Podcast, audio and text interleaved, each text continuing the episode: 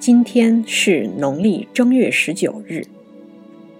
过去人们把春天的第一个月，通常就是农历正月，称为初春。这个时候天气渐渐转暖，但偶尔也会有阴雨天气，甚至还会下一场小雪。今天早起的时候还是阴天，不到中午天气就晴了，心情顿时爽朗起来。我们一起来读一首写在初春的诗：《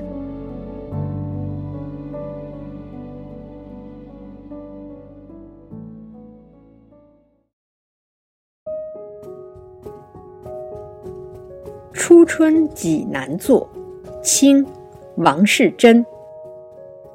山峻逢春复乍晴，陂塘分出几泉清。郭边万户皆临水，雪后千峰半入城。看诗歌的题目，我们就知道，这是一首写济南初春的诗歌，作者王士祯。是清朝人，生活在顺治、康熙年间。济南是一个很有特点的北方城市，有山，有湖，还有泉水，号称七十二泉。著名的天下第一泉趵突泉就在济南。诗里的山郡就是指济南，陂塘一般指池塘。秦观有一首《行香子》的词，开篇就写：“树绕村庄水满陂塘。”但在这首诗里，陂塘特指济南的大明湖。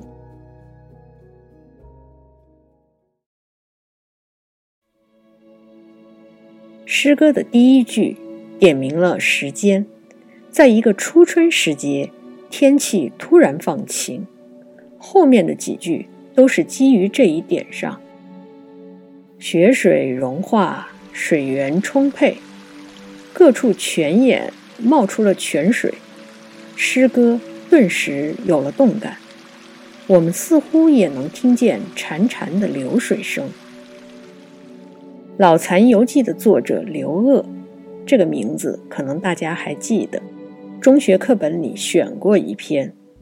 他曾经形容济南市“家家流水，户户垂柳”。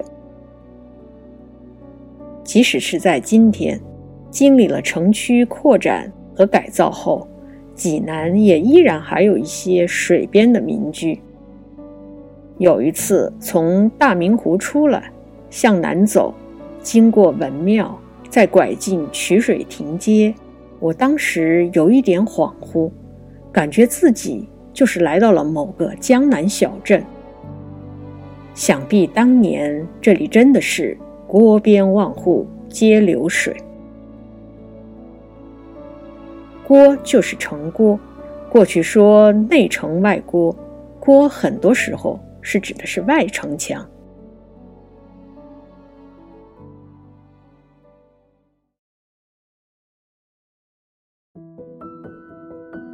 济南因为几面都环山，尤其南边的千佛山很有名，所以过去曾经有人形容它是“一城山色半城湖”。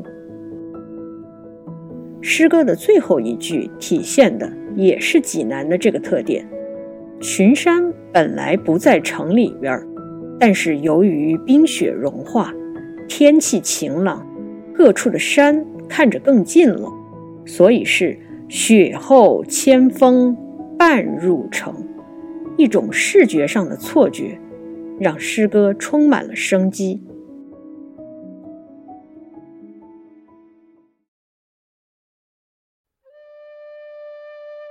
顺治十二年的时候，王士祯和自己的两位兄长赶去京城参加考试，途中经过济南时，写下了这首诗。当时他才二十出头，这个时候的王士祯还没有成长为文坛领袖，也还没有走上仕途，这首诗算是他早期的作品。每一句都是在写景，没有一句在抒情。但我们读起来，又不难体会到整首诗里饱含的那种兴奋和喜悦。一个城市的美好，总需要和一些作品或者文化事件相关联。很多没有到过济南的人，可能会通过中学课本中济南的冬天认识这个城市。今天的这首诗，也许会帮助我们更进一步体会济南的美。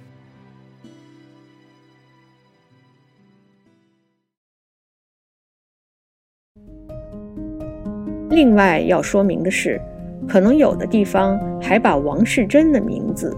写成王世贞。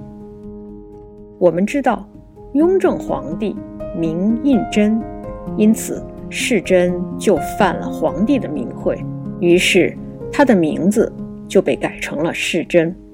事实上，王世贞去世的时候还是在康熙年间，那时候胤禛还只是四爷，可是后来四爷成了皇帝，于是。去世后的王世贞也得把名字改了，所以如果我们看到某本书里写的是房世贞，那可能这书就是雍正年之前写的。